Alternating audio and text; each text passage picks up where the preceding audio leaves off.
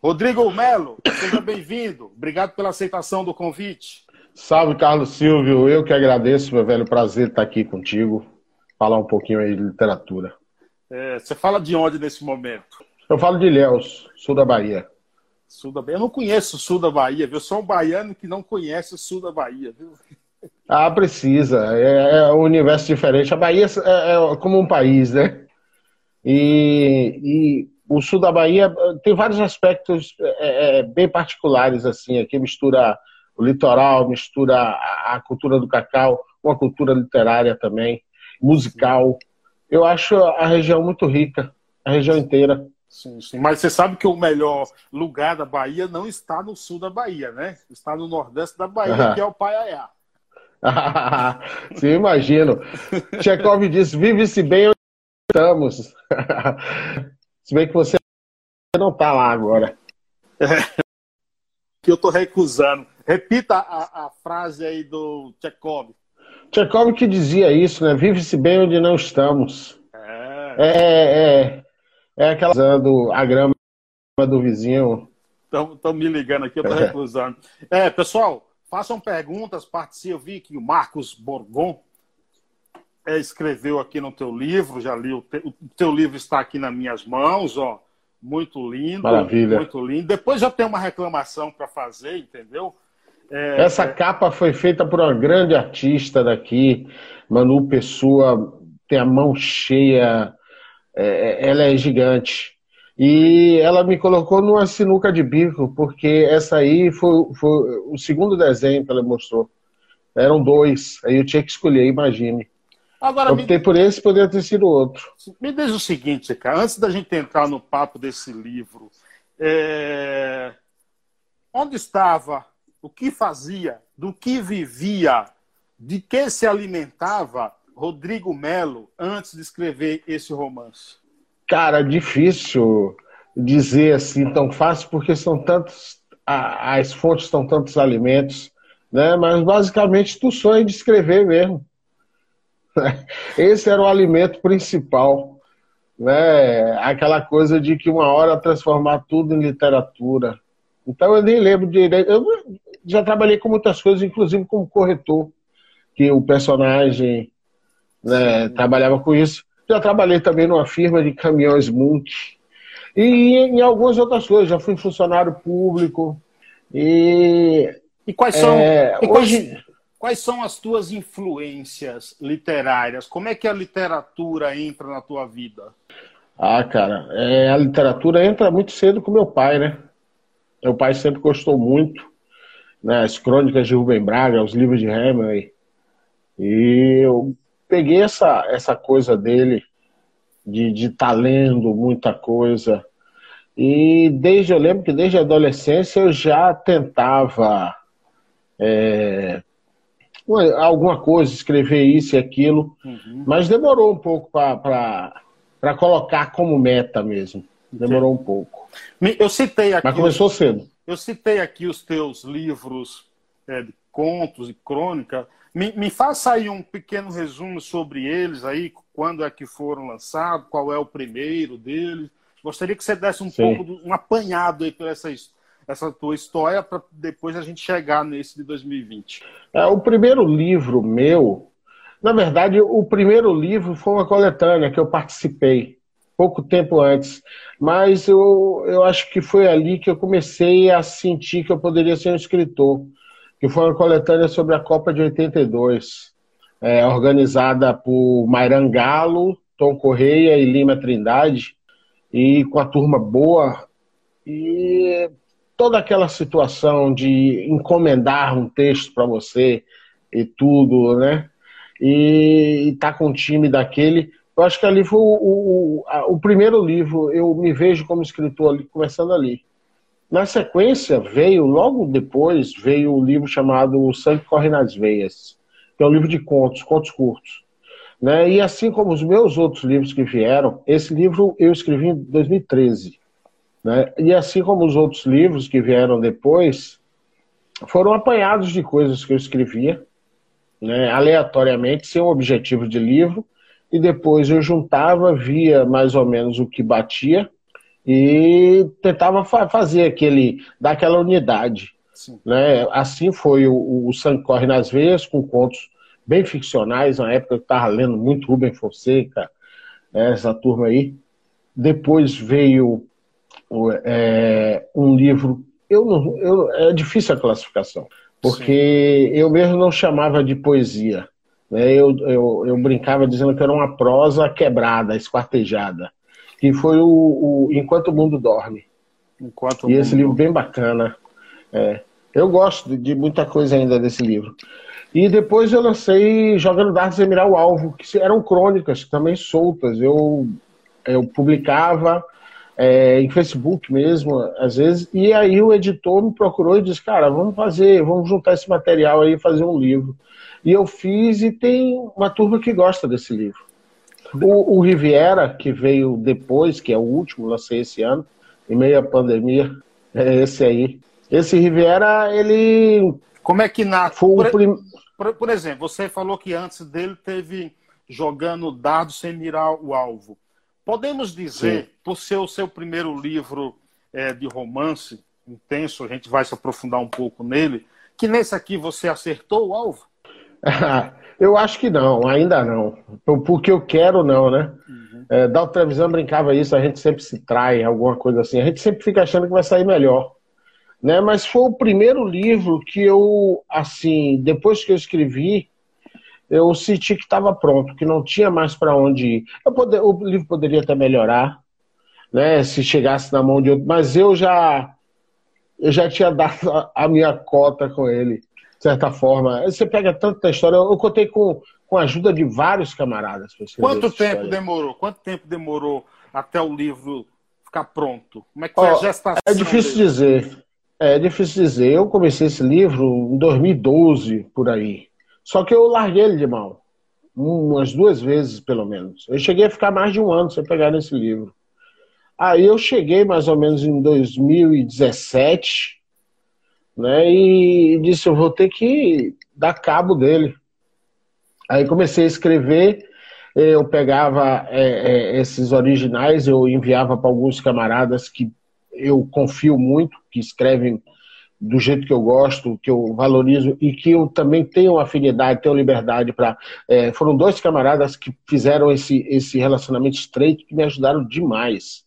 Né? Foi Paulo Bono e Marcos Borgon. Marcos Borgon, inclusive, assina a orelha. São dois grandes escritores, né? vale a pena você ler os dois. É, e esses caras me ajudaram muito né? nesse feitio do livro, porque isso porque foi a primeira história longa. Eu me bati muito com a unidade do livro, de, de, de é, o personagem, mesmo que ele mude, você sentir que ele é o mesmo durante a, a, a, a toda aquele, aquelas páginas ali. Você ainda né? cortou? Você, é verdade que você cortou algumas páginas para o livro ficar mais compacto? Cortei, cortei. Não só para ficar é, compacto, e também para ele ficar é, mais agradável, mais certeiro. Né? É, eu cortei dois capítulos iniciais e cortei um capítulo é, do meio para o fim, porque eu achei que poderia cortar. Eu tirei algumas coisas que eu achava importantes desses capítulos, né? Inclusive o Marcos Borgon falou isso para mim, cara, por que você não pega tudo isso e usa em flashbacks?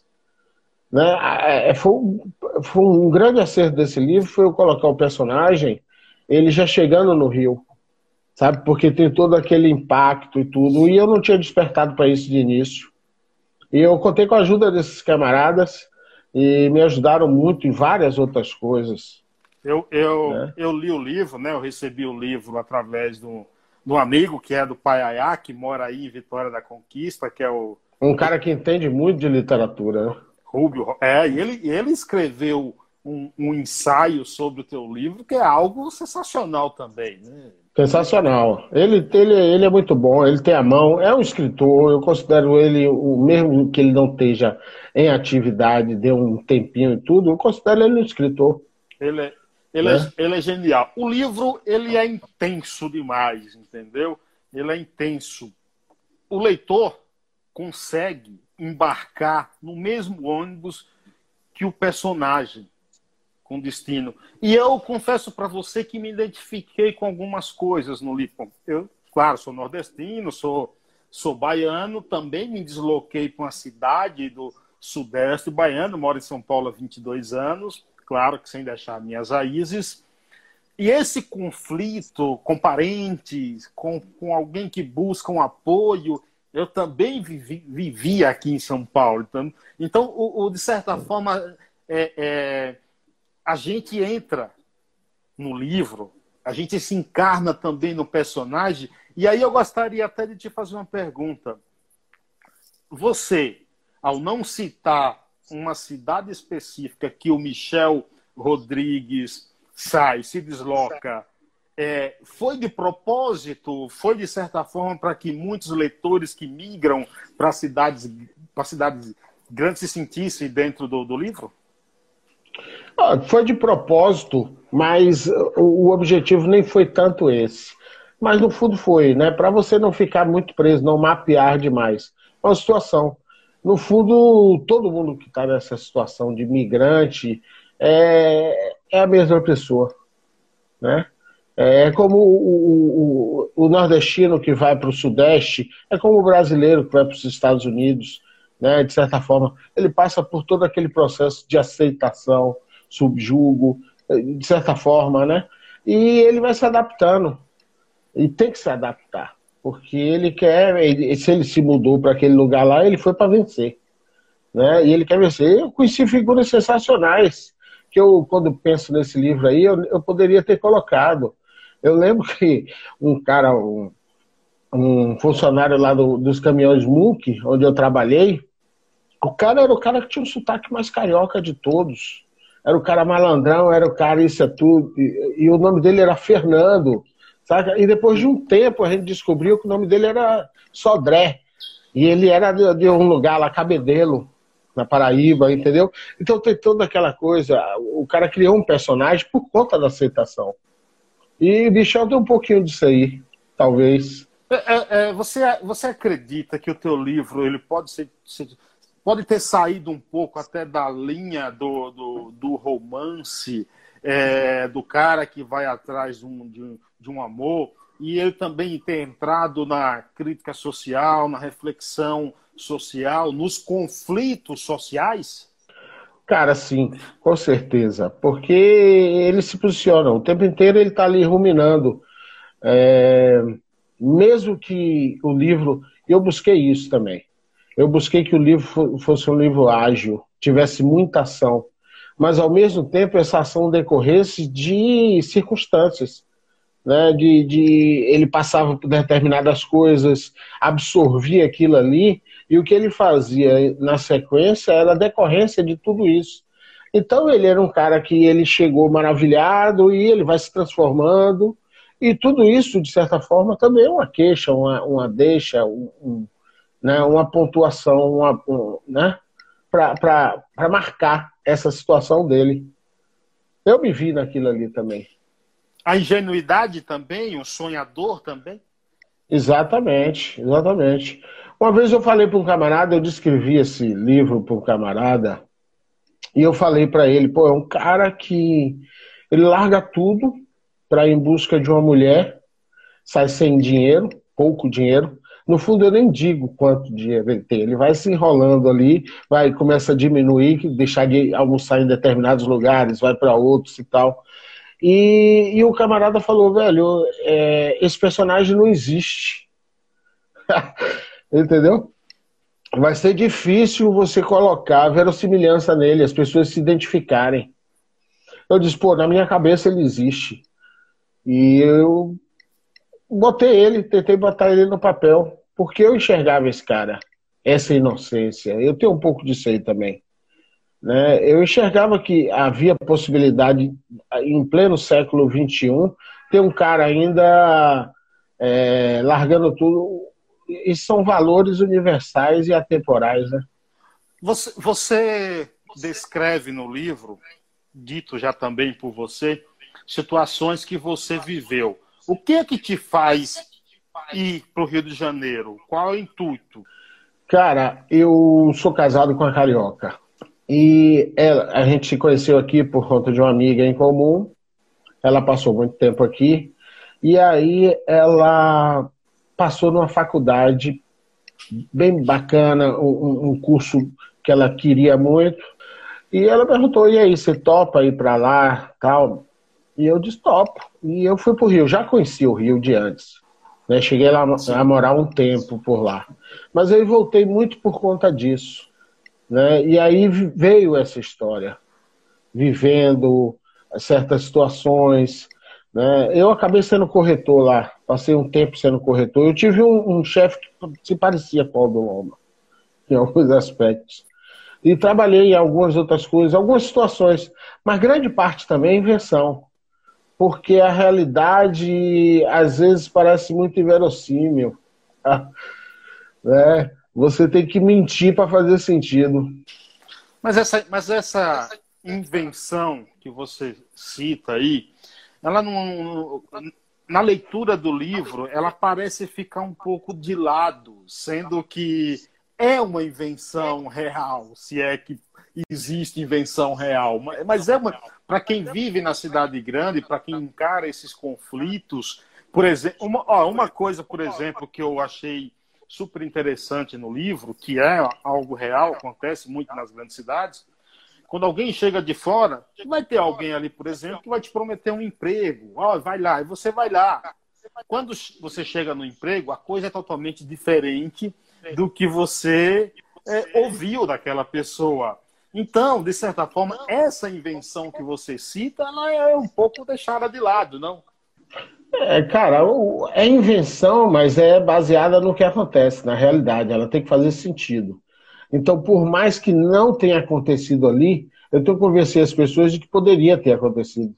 Né? Esse é o, o, talvez o grande o grande obstáculo, não obstáculo, o grande sentido é você fazer com que tudo é, pareça ter realmente acontecido eu lendo outros textos seus, me parece que o tema identitário assim parece ser uma constante também, né, nesses seus textos. Ah, sim, totalmente. Acho que todos nós, né? A gente passa a vida inteira tentando se conhecer um pouco mais. Né? Às vezes por meios errados, às vezes pegando as estradas erradas e tudo, mas alguma coisa ali a gente adianta, um pouquinho que seja, pelo menos num sentido. Todo mundo está nesse de cavucar a si mesmo, é... E acho que é, é, é, é, quase que humano, quase que humano não, totalmente humano, é quase que automático. Deixa eu mandar aqui um abraço para as pessoas, senão as pessoas entram aqui, eu não falo o nome das pessoas e, e, e, e o pessoal me mata também, né? Deixa eu ver quem chegou. Ó, o Marcos Borgon chegou por aqui. André Luiz, o Zezé Maltês diz boa noite. É, Tiago Ticu, é isso mesmo? Tiago Ticu, Tiago é, Tico. Tiago Tico. Tico, é. né? Boa turma aí, viu? É, é Vândia Consultora, é, Bastos Moa, Tony do Paiaiá, que é um amigo do Paiaiá, que, intelectual, que mora em Salvador. Bastos Moa, camarada. É, quem mais está aqui? É, Tiago diz o seguinte, puxando ferro aqui, abaixei o volume do meu BB King. o cara tá ouvindo BB King, hein? É, para deixar o áudio ligado para escutar esse papo. Muito obrigado. É, o deputado federal Bacelar também aqui acompanhando a gente. Valentim Honorato. Deixa eu ver aqui. Adenilson, Vitor, Clemilton Santos está por aqui. O, o, André Luiz diz que o sul da Bahia possui uma tradição literária incrível. É, é, é verdade, isso, deixa eu ver. O André Luiz disse que o, o CS Paiaiá possui uma pegada de radialista. Eu sou radialista, viu? Não tive que fazer, sou radialista. Rubio Rocha chegou por aqui também. Ele escreveu aqui um comentário. Vamos lá. A literatura de Rodrigo, de Rodrigo Melo caracteriza-se, em linhas gerais, por anseios não satisfeitos, sonhos que desmoronam que desmoronaram, é, vi, visão de mundo que tombou e se reduziu a um amontoado de escombros. E seus personagens, por isso, encontram-se soterrados sob as ruínas de que um dia foram castelo bem sonhado, um futuro posto é, no cimo de uma montanha. Mas esse futuro, por algum abalo sísmico, desceu montanha abaixo na forma de um grande bloco de rocha. Sua literatura tem força, movimenta-se, arrasta-nos com ela à medida que a narração avança. Rodrigo sabe muito bem, com a pulsão interior, impulsar sopro de vida a cada palavra. Com a palavra você. Ave Maria. Rapaz, isso aí já é um. Isso aí tá melhor que o meu livro. Sensacional. Eu vi que tem uma é. turma muito boa aí, entrou o Gustavo Rios também, grande escritor, tem uma turma bem bacana. Agradecer a todo mundo aí. Cara, o, o, é, o Rubio Rocha é um cara que ele tem que ser canonizado, porque ele me ele dá sempre uma força aí. É um grande irmão mesmo. É, eu li O Louco do Cati, de Anélio Machado, por conta dele, e vários outros livros. É um, é um grande aí da literatura. Bom, na Ruby Rock. Eu sou suspeito a falar, né? Porque a gente é da mesma, da mesma cidade, que é o melhor lugar do mundo, que é o Paiaiá, né? Ah. Segundo a Enéas, tá? Então não vou falar. Eu sou, eu sou, eu sou suspeito a falar. Rodrigo, o teu livro final do, de cada capítulo, o leitor ele fica, ele não quer parar, ele fica apreensivo para ler o próximo e descobrir o que vai acontecer. Inclusive, o final do, do livro, eu não vou contar aqui para não dar spoiler, mas ele tem, mas você fugiu um pouco ao, ao mais do mesmo, né? O que, o que, que, é vai vir um segundo volume aí, uma continuação de Ribeira? Cara, é eu acho que não. Eu, inclusive, comecei um outro livro aí, eu acho que vai, vai ser um livro também, uma história mais longa, mas não tem nada a ver, inclusive o nome do personagem é outro, né? Mas, é, no fundo, tem a ver, porque a gente está escrevendo sobre a gente mesmo, né? O cara acaba sendo um pouco eu também, assim como Michel Rodrigues e, e tudo, né? Mas eu acho que não vai ter é, segmento não acabou ali. Eu deixei mesmo no ar. É, eu não sei dizer bem porquê. Primeiro, eu geralmente finalizo um pouco assim. Eu não gosto de fechar a coisa. Porque a vida tem continuação. As histórias também. A, história, a vida não acabou ali. Então, cada um que imagine o que quiser. O futuro dele. Aí já fica para todo mundo. E eu, eu lembro muito, e eu não sei se tem a ver, talvez tenha subconscientemente, né? Eu lembro muito de, de Hemingway falar isso, né? que você não precisa fechar tanto. Acho que fala até sobre a técnica iceberg, não sei se é, se é bem isso, que é sobre você não, não fechar totalmente, você deixa é, é, é, em aberto, mesmo que não tenha continuação. Né? Eu, eu acho que eu peguei um pouco disso aí. Ou então eu não sei finalizar do jeito né? É, Mas é... Michel Rodrigues fez tudo por amor ou por paixão? Cara, eu acho que foi paixão. Né? Foi paixão. Porque ele achou que era amor. Né? Porque foi uma coisa louca. É... Né? Irrefreável. Ele sai, abandona tudo e, e naquele impulso ali. É... Tem um camarada meu que falou o seguinte: é, você até pode nem gostar da pessoa, mas a partir do momento que você toma um fora, aquilo ali ganha proporções enormes. E eu acho que ele foi louco por ela. Por ela ter saído, não ser da cidade dele, já ser uma dificuldade, aquilo ali já aumenta. E ele chegando lá, não encontrando, aquilo ali ganha um, um, um, um tamanho ganha em tamanho, e eu acho que ele fica naquilo ali até que, né, lá na frente, o, ele se resolve um pouco. Não sei também. Eu, eu, eu deixo tudo muito assim, porque é, em verdade assim é a vida. Né? A pessoa fala uma coisa, a pessoa diz outra, você interpreta uma coisa, é, outra pessoa interpreta outra, e no fundo todo mundo pode estar certo, todo mundo pode estar errado. Tem várias versões de tudo. Então deixar meio solto mesmo. O Paulo Bono te pergunta aqui se seria possível o Michel Rodrigues ganhar uma outra história. É, eu não sei, acho que não, mas nunca se sabe, né? Tá tudo em aberto sempre. Vai que vem uma história boa. Eu, eu já pensei, cara, porque eu tenho algumas lembranças. Eu pensei, já pensei, mas em, em trazer Michel Rodrigues para a adolescência. Adolescência em Salvador, onde eu vivi. E eu pensei nisso, tem algumas histórias no condomínio onde eu vivi, toda aquela descoberta da vida e tal. Eu acho tudo isso aí bonito.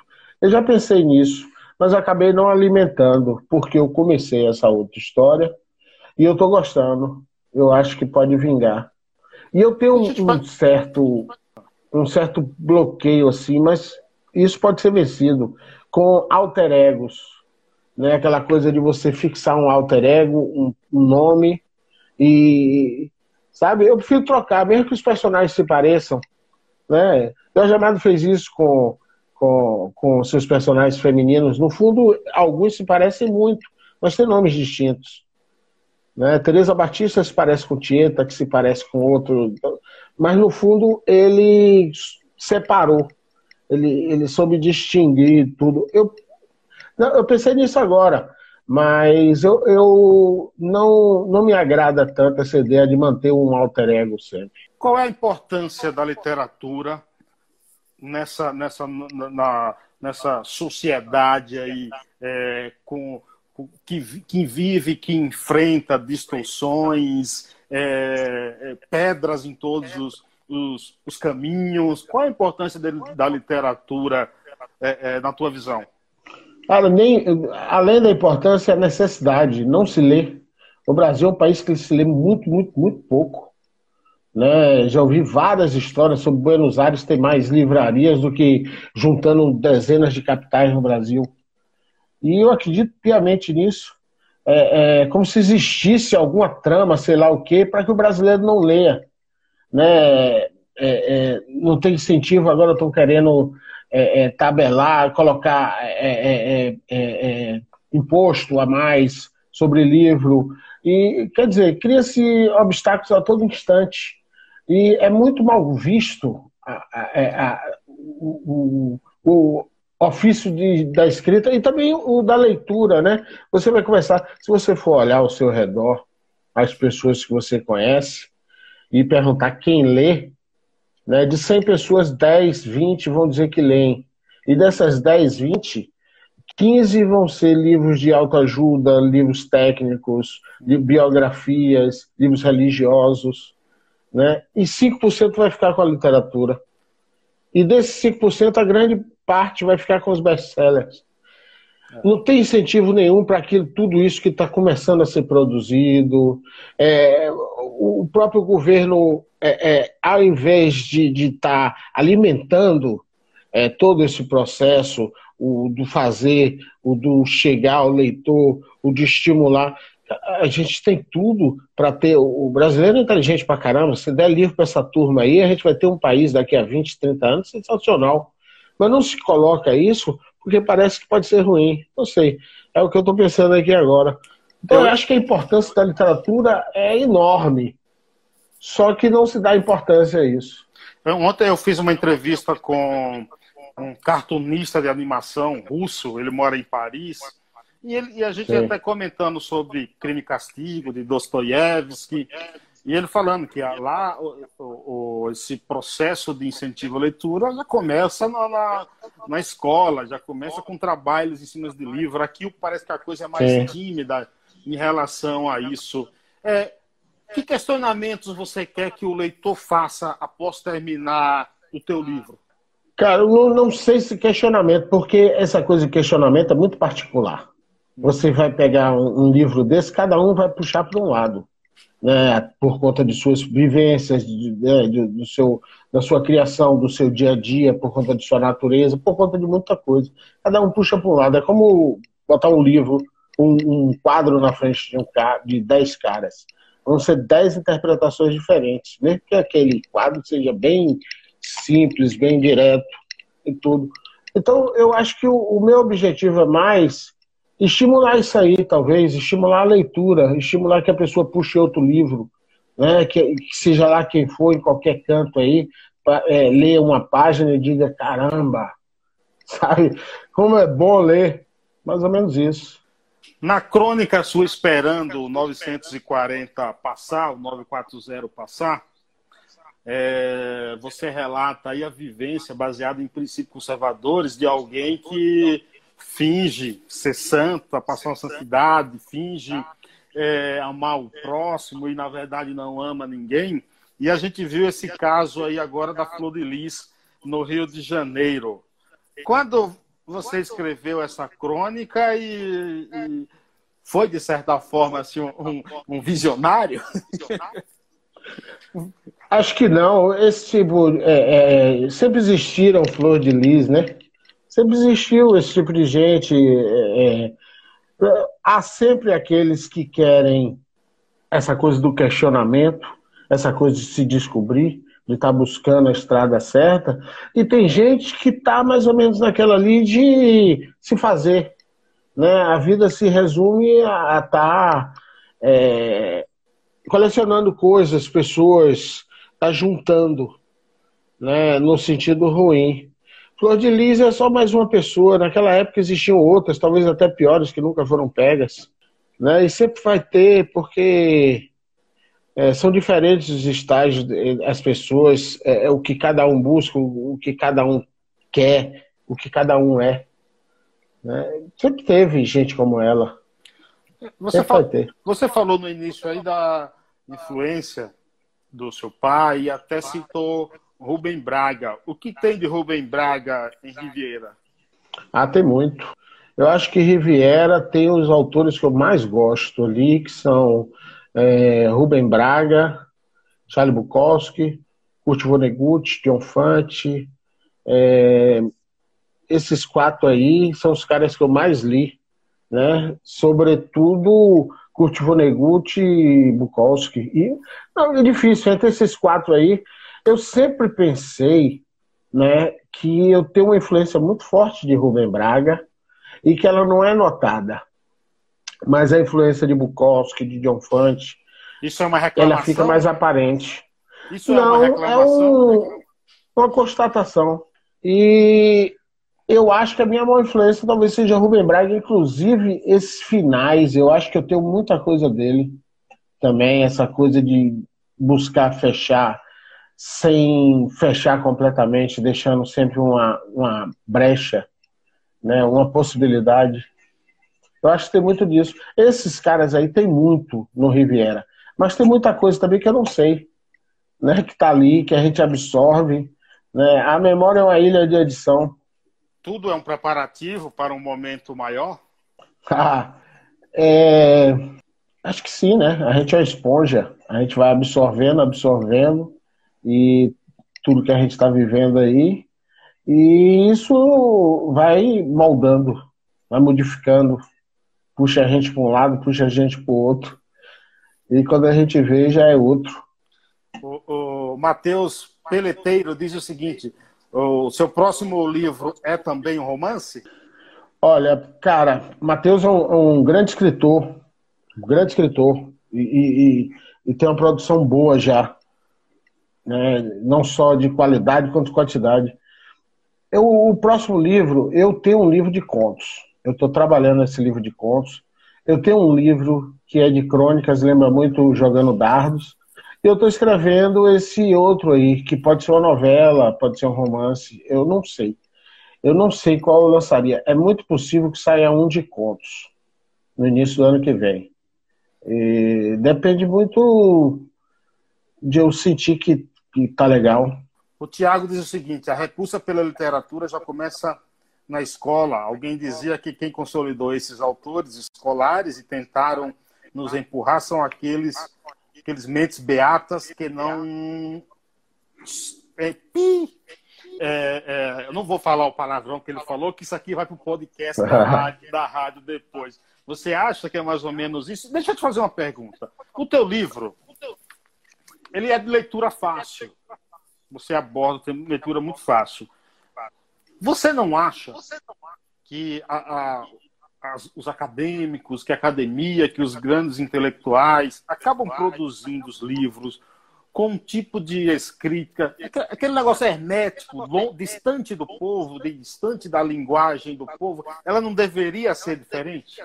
Eu acho que é uma questão de estilo. Acho que é necessário também ter esse outro estilo. Tem grandes escritores que é, buscam uma linguagem mais acadêmica, mais clássica. Tudo. Agora, é, eu vejo também, em alguns casos, não todos, mas em alguns casos, que isso funciona como uma espécie de muleta uma espécie de maquiagem. Tem muita gente que usa a palavra difícil, usa muito para estar tá, tá enriquecendo a coisa. E a minha busca é justamente outra. Eu não questiono tanto porque, não, é, no fundo, tem essa coisa de que é, cada um busca o seu caminho. Né? O caminho que eu tenho buscado é ser lido, tentar escrever com qualidade. Eu acho que a gente consegue alcançar o leitor sem precisar ser difícil embora tenha algumas obras difíceis, são sensacionais, e só funcionam daquele jeito.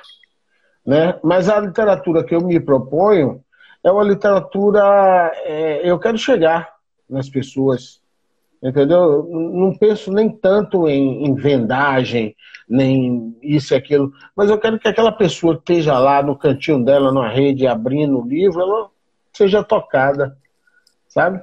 É, essa é mais ou menos a minha busca. Eu não estou buscando muito o, o, o, o, prêmio acadêmico, né? embora se tiver uma grana, está valendo. A gente não vai dispensar. Mas eu acho que eu também não me encaixo nisso aí, não. E grande parte dos escritores que eu gosto, que eu compro, também não se encaixa. É, é uma questão de estilo, gosto mesmo. Eu não desvalorizo os outros estilos. Né? Mas eu, a minha proposta é essa outra aqui. É estar tá escrevendo de uma forma mais simples, sem ser simplória. Apesar de você falar que demorou todo esse tempo para terminar o livro, deixou, depois retornou, tudo. O livro é, passa a impressão que foi escrito numa sentada só. Por algum momento você pensou em fazer um final diferente para o Michel Rodrigues? Eu reescrevi esse livro várias vezes. Né? Paulo Bono, Marcos Borgon, Ave Maria, eles leram as três vezes, pelo menos, esses originais. E eu, depois deles, eu também mudei muita coisa. Né? Inclusive, mudei da primeira pessoa para a terceira pessoa, né? por conta própria, claro. E o final, eu tentei vários, vários, vários, vários, mas não, não chegava, assim como várias coisas. Eu gosto de estar tá revisando, né? porque eu acho que na revisão é, a gente traz, eu, na minha concepção, que eu busco muito a musicalidade, eu busco muito o ritmo, porque a poesia tem que ter isso. E a poesia é um troço curto, às vezes, muitas vezes, nem sempre. Né? Imagina uma prosa, um livro, você segurar um cara ali por 40, 50, 60, 70 páginas. Tem, tem que ter um ritmo, tem que ter uma musicalidade. E eu acho que a revisão traz isso. Né? Muito. Trabalhar melhor as frases. Eu ainda preciso trabalhar muito algumas coisas que eu noto em mim, muita coisa que eu reli o livro. Né? E, e cara, se eu, se eu pudesse ter lido antes de, de publicar, eu já mudaria algumas coisas. Né? Só que eu não aguentava, é aquela coisa, você mexe tanto no livro, você pega tanto, e são tantas mudanças, que tem uma hora que você diz assim, pô, né, vamos, vamos partir para o próximo. Por, por que a mudança da primeira para a terceira pessoa? Várias coisas, sobretudo porque na época eu peguei alguns livros de escritores que eu gosto, eram mais ou menos uns cinco, seis livros, e ele, eu pegando para ler mesmo, eu gosto de estar tá lendo a galera, a turma contemporânea, eu acho que se produz muito, a Bahia tem uma produção muito forte, né, tem grandes escritores, né, alguns sujeitos que escrevem muito bem mesmo, e eu sempre estou pegando, sempre, sempre estou pegando essa turma. E coincidiu que no meio daqueles seis livros ali, cinco eram em primeira pessoa. E aí eu pensei, cara, aí eu peguei também livros de outros autores que eu gosto, primeira pessoa, primeira pessoa. E eu disse, eu não quero ficar nisso. Né? É, eu, de vez em quando você acaba é, vendo certas situações, né? É, certos perfis. Então, a, a, literatura feita por determinado tipo de escritor é assim, tal, tal, tal. E eu quis fugir disso aí. Uma das fugas foi essa. Né? Não, não escrever em primeira pessoa. Foi um livro. Esse outro já estou escrevendo em primeira pessoa. Já venci isso. Mas eu também queria que fosse um personagem que não fosse escritor. Eu queria sair totalmente né, da, da, do, do, do, perfil que muitas vezes você encontra, né? Aquele cara ali que é o escritor tentando escrever um livro cheio de situações. E eu quis fazer uma história totalmente diferente. Eu peguei um cara e botei um cara apaixonado atrás de uma mulher. Você tem medo de escrever na primeira pessoa? Não, é justamente o contrário. Eu me acostumei muito a escrever na primeira pessoa e eu quis mudar isso. Eu achei que eu estava muito na zona de conforto. Aí eu tentei e, e deu muito trabalho. Deu muito trabalho porque é, uma coisa é, é o sujeito estar tá ruminando ali em primeira pessoa certas coisas, outra coisa é um, um, um narrador e, e, a terceira pessoa e, e, até a forma como você coloca, é, é, é a construção das frases tem que mudar né, para ficar mais verossímil. Aí deu um trabalhão. No, nos, teus, nos teus textos, o que é que a tua cidade, o que é que Léus te proporciona, o que é que ela te influencia? Ó, nesse livro aí, basicamente nada. Sim. Eu tenho. É, você questionou há pouco sobre essa coisa de eu não ter colocado o nome de Léus. Né? Muito raramente eu coloquei. Eu colocava em crônicas quando saía no jornal aqui. Na verdade, eu, na, verdade, na verdade, desculpa interromper, eu nem questionei. Eu, eu achei até é, pertinente não colocar para realmente ele causar isso, isso, no leitor. A identificação, a identificação. Para todo que sai do interior, que migra para a grande cidade, se sentir como eu me senti dentro do livro. Eu acho que o, o, eu não citar Ilhéus é muito um pouco por isso também. Né? É, é uma cidade pequena, pode ser qualquer uma. Né? Uma cidade média, pode ser qualquer uma. Pode ser na Índia, pode ser é, na Alemanha, pode ser na África, pode ser na Austrália. Mas Tos... né? Claro mas, que muda algumas coisas. Mas Tolstói dizia que a gente tem que falar do nosso torrão. Você está indo contra Tolstói, você está sendo corajoso, viu? É. Não, mas eu, eu acho que eu falo, só não dou o nome. é, muito bom, muito bom. Quer ver quem está por aqui falando aqui? Peraí, peraí. Kátia Borges diz que o livro ótimo. Ave Maria. É, PHD Eventos, o simples o popular, Gustavo, Gustavo, Gustavo, Gustavo Silva. Cara, tem gente, hein? É, é Gustavo. Temos sim uma legião boa. Eu não estou conseguindo ver. Gustavo. Silva, SSA. Ah, sim. Deve ser Gustavo é Silva de Salvador. Deve ser Gustavo Silva de Salvador. Não, grande escritor. Grande escritor. Grande escritor. Jofre Carvalho, Paulo Bono. Rapaz, só tem fera aqui, viu?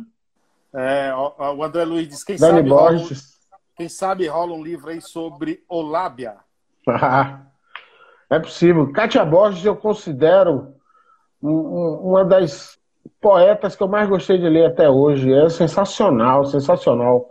Kátia Borges é realmente uma poeta gigantesca. Na minha opinião, ela é, tem que ser traduzida, tem que ser bem conhecida. Né? Bom, você já recebeu alguma proposta para esse livro se tornar uma espécie de curta? Não, não recebi não. Eu... Mas já passou pela sua cabeça? Já, claro. Porque tudo que eu faço, eu acho que tem muita influência do cinema também. Eu, é, é, eu tento dar uma velocidade. Eu cresci assistindo Sessão da Tarde. Eu sou de uma época, a televisão veio antes dos livros. Então a influência maior no contar a história. É uma influência anterior. Então, eu, eu acho que eu tenho um, um pouco disso. Eu imaginei que, que daria para fazer alguma coisa, mas eu não fico pensando muito, porque eu escrevi o livro. Eu fiz o livro, é ele ali. No fundo, se isso aí for roteirizado, se for mudar e tudo, vai ser uma outra arte. Vai ter uma participação minha, assim, tudo, mas já é uma outra situação, já é de um outro olhar e tudo. Participo, se for, claro, sensacional e tudo, mas para mim já seria uma obra diferente. Mesmo que influenciada pelo livro, seria uma outra coisa. Me fale um pouco, você falou que está preparando um outro livro aí, um romance, já tem título, como é que está o processo, como é que está a gestação dele? Eu tô, eu tenho, tô com uns quatro livros. Escrevendo ao mesmo né? tempo? É.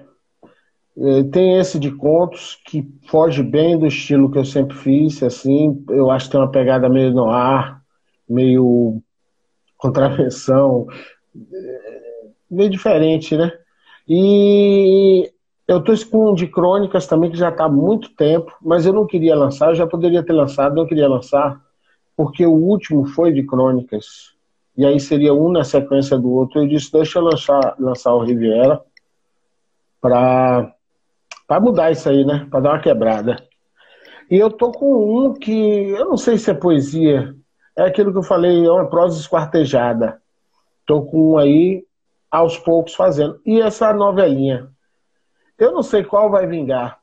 É, tomara que todos. Não é possível que um ou dois só, não sei. Eu vou indo, vendo se se se tá ficando legal.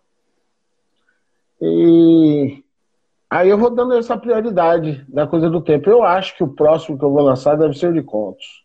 Eu acho. Muito bom. Me diz uma coisa, Rodrigo. Para quem quiser comprar o teu livro, encontrar, como é que te acha? Você tem site? Bom, eu não tenho site, não venda criei seu, página. Venda seu peixe, rapaz. Ah. Bom, esse livro saiu pela editora Mondrongo, né? Ela localizada em Itabuna, começou em Ilhéus, mas hoje localizada em Itabuna. É uma grande editora. Eu, eu, eu gosto muito da editora, acho que faz um trabalho muito bem feito. Essa edição ficou muito boa. E tem um site da, da editora, é www.mondrongo.com.br. Né? Logo na primeira página lá tem um livro e tem vários outros. Tem Sex Ugly, de Paulo Bono, né? É, André Rosa, André Luiz Rosa aí, que é o presidente da Academia de Letras, ele tem um livro de poema chamado Quintais do Tempo, que é muito bom. Que legal. Né? Tem uma turma bem bacana, é, a editora é boa. E eu também tenho alguns exemplares em minha mão né, se a pessoa tiver ilhéus, porque eu não sei como é que está a situação das greves de correio agora, eu não estou enviando livros, deu uma paradinha. Mas pode ser pego comigo também. Se a pessoa quiser, os correios voltando, eu envio e já vai com dedicatória. Quando é que você vai enviar um para a maior biblioteca do mundo? Que fica no Paia? Ah, rapaz, eu envio logo. É só o correio voltar aí que a gente. Eu já você te mando. Deixa, você deixa na casa de, de, de Rúbio Rocha, porque no final Sim. do ano eu, eu vou para Bahia, eu sempre vou de carro e eu passo aí Vitória da Conquista. Então, eu sempre tomo café na casa dele, entendeu? E, e, ah, maravilha. Ainda, ainda, vou levar isso aqui para ser autografado, porque livro tem que ser autografado, né, cara? É, claro, claro. Eu posso mandar já com. com... É uma dedicatória. Com... Isso, claro, já vai no esquema, tudo pronto. Legal, muito bom. Ô, Rodrigo, eu fiquei procurando e pensando em uma frase para falar desse teu livro, para elogiar o teu livro. Né? E eu não encontrei, não consegui pensar numa frase adequada. E lendo o ensaio do grande Rubio Rocha, eu vou terminar esse bate-papo aqui com a frase dele. Eu acho que foi quem melhor definiu, e claro, ele sempre definiria melhor do que eu. Né? Abre aspas. Julgo ser muito justo estender ao autor de Riviera um tapete vermelho bem novo, com os meus longos braços abertos. Saúdo Rodrigo Melo por esse belo romance. Fecha aspas, Rubio Rocha de Souza. Obrigado, ah. obrigado pelo papo, meu velho. Eu que agradeço, Carlos. Você foi camaradaço, Rubio Rocha, grande camarada. Agradeço a vocês dois pelo espaço. E a você por ser esse cara aí extremamente gentil, tranquilo, boas perguntas, facilitou tudo. Sou baiano, tem que ser tranquilo, entendeu? é, e tá bem de barba, tá bem de barba. Você sabe que, que outro dia me perguntaram ah, como é que você consegue ficar com essa barba? Eu nem lembro, cara, que eu tô de barba, sabia? Eu nem lembro. Só quando eu olho no espelho, é. como eu sou muito feio, então eu evito olhar muito no espelho, entendeu? Uhum. Eu tenho que botar uma barba dessa também. Eu vou, eu vou fazer uma doação e você faz um implante aí, entendeu? É, show de bola. Rodrigo Melo, autor. É Riviera ou Riviera? Porque eu tô falando Riviera toda hora. É, eu falo Riviera, né? Riviera francesa e tal. É, esse título aí, cara, é, é veio assim ao acaso. Eu assisti no mesmo dia assistindo TV. Entendeu? Eu assisti um documentário sobre a Riviera Francesa. Aí depois passou o Ladrão de Casaca, que é um cara que rouba e ele, ele tá lá na, na Riviera. Isso no mesmo dia. E aí depois passou mais tarde um programa é, de um, uma galera é, é consertando carros. E o carro que consertou, estava consertando, era um Buick Riviera. E eu disse, cara, isso aí é, algum, é alguma coisa, esse nome encarnou aqui em mim, eu vou escrever esse livro aí. Eu, eu nunca tinha falado isso, falei, acho que com Borgon, uma vez, ou com o Paulo Bono, eu falando sobre isso, que eu tinha visto na TV e tal. E aí, quando veio essa coisa do, do carro, eu disse, pô, vou, vou usar esse, esse nome. Ficou bem legal. Parabéns também ao Marcos Borgon, é, que escreveu aqui esse excelente texto aqui na, na orelha da capa. E, e Kátia bom. Borges também. Kátia Borges escreveu o pós-fácil no final. Kátia Borges. Foram dois grandes escritores. Dois grandes Ela, escritores. É, tá aqui, ó. Kátia Borges. Deixa eu mostrar aqui o nome. Isso. Aqui, Boa, aqui, ó. Ah, quando eles dois toparam escrever, eu né, soltei fogos.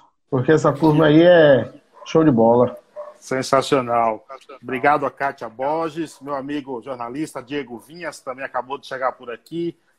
Uma honra. Rodrigo Melo, satisfação. Muito obrigado pelo papo, velho. Grande abraço para você. Salve, salve. Sucesso. Salve, Silvio. Muito obrigado. Valeu, irmão. Vamos em obrigado frente. a todos. Obrigado a todos, gente. Valeu. Até uma próxima. Se inscrevam lá no canal Pai Ayana Conectados no YouTube, que esse vídeo vai para lá. Um abraço. Tchau, tchau. Mais podcasts como este você encontra no site da Rádio Conectados, radioconectados.com.br ou no seu aplicativo de podcast favorito.